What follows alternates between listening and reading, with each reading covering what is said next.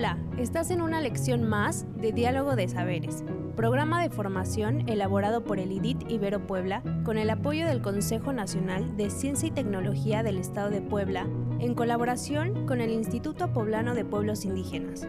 Comenzamos.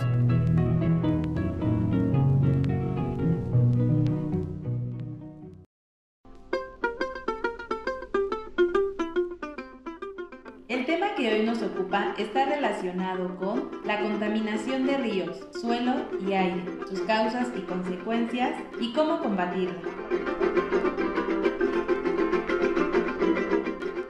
El día de hoy hablaremos sobre la contaminación de ríos, suelo y aire, así como las causas y sus consecuencias en los seres vivos y los ecosistemas.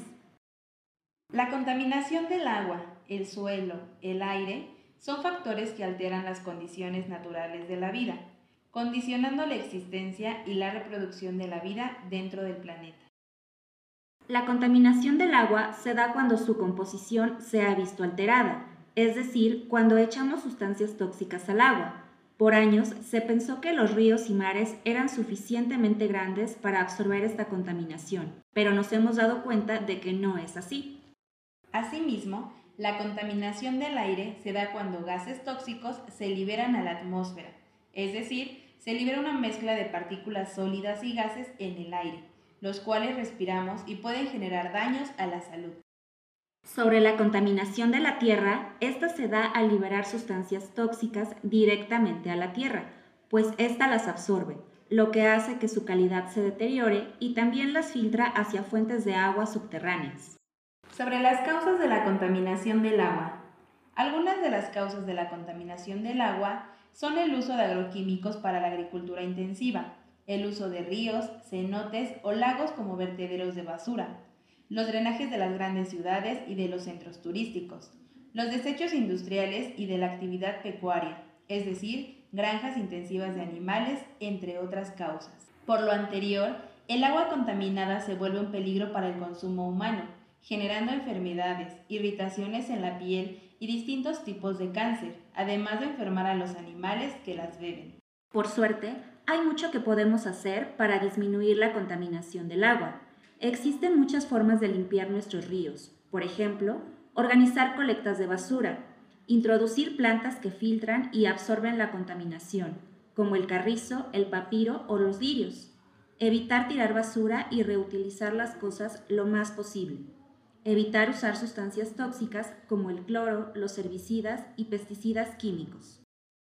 Sobre la contaminación del aire. Algunas de sus causas son la quema de combustibles fósiles, como el carbón, el petróleo y el gas, cuyo origen principal se encuentra en el sector industrial, la extracción de pozos petrolíferos, el transporte por carretera, las quemas de basura y de leña. La contaminación del aire provoca que las temperaturas sean más elevadas de lo natural.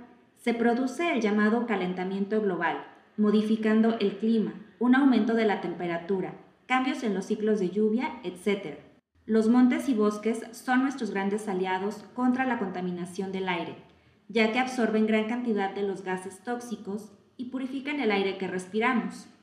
Nuestra tarea entonces es evitar la tala inmoderada y reforestar, cuidar nuestros bosques y selvas. Causas de la contaminación del suelo. Una de las causas más evidentes de la contaminación de la tierra se encuentran en el aumento de compuestos químicos y basura, que provienen de la actividad del hombre que alteran y contaminan el suelo terrestre. Los mayores contaminantes de la tierra son el uso de fertilizantes y pesticidas químicos, así como el riego con aguas negras. Las tierras contaminadas transmiten los tóxicos a nuestra comida, afectando a la salud de nuestras familias. Esto está muy relacionado con varios tipos de cáncer. Al envenenarse la tierra, también se afecta la variedad de plantas que pueden crecer, lo que pone en riesgo a las especies vegetales y animales. La contaminación de la tierra puede llegar al agua y al aire, causando los problemas que ya hemos revisado anteriormente sobre la contaminación del agua y de la atmósfera. Para disminuir la contaminación de la tierra, Podemos usar abonos naturales como estiércol, compostas o humus y pesticidas a base de chile y jabón para proteger nuestros cultivos. Si no podemos evitar los agroquímicos, es importante aplicar solo lo necesario, para que sean las plantas las que lo absorban y no se queden en la tierra. Evitar generar basura. Para ello es importante usar trastes lavables o bolsas de tela en vez de cosas desechables.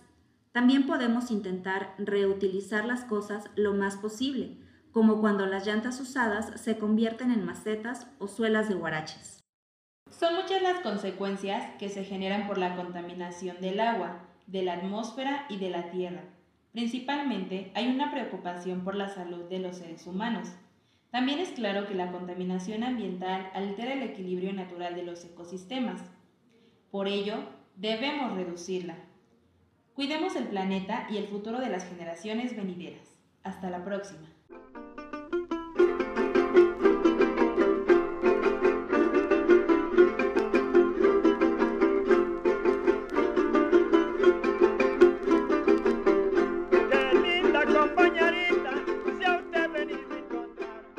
¿Cómo sabes que está funcionando? ¿Que vas por buen camino? Al informarnos sobre las causas de la contaminación del agua, del aire y el suelo. Al reducir nuestro consumo, con el fin de aminorar los desechos y la generación de la basura. Al comprar alimentos cuya producción no requiere el uso de agroquímicos. ¿Cómo sabes que se está haciendo mal y no es el camino? Al continuar realizando quema excesiva de leña y basura. Al continuar con el consumismo. Al utilizar desechables. Algunas actividades que te sugerimos para aplicar estos aprendizajes son, haz un dibujo de cómo era la comunidad hace 10 años y cómo es ahora. ¿Notas algún tipo de contaminación? Reflexiona en grupo qué medidas pueden tomar para reducir la contaminación.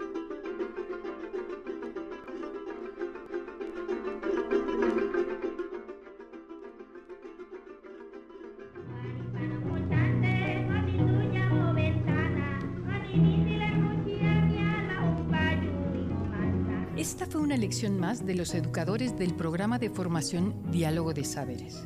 Te invitamos a seguir este diálogo horizontal entre los pueblos indígenas de nuestro país y el mundo entero. Visítanos en www.nododeeconomiasocial.com diagonal saberes.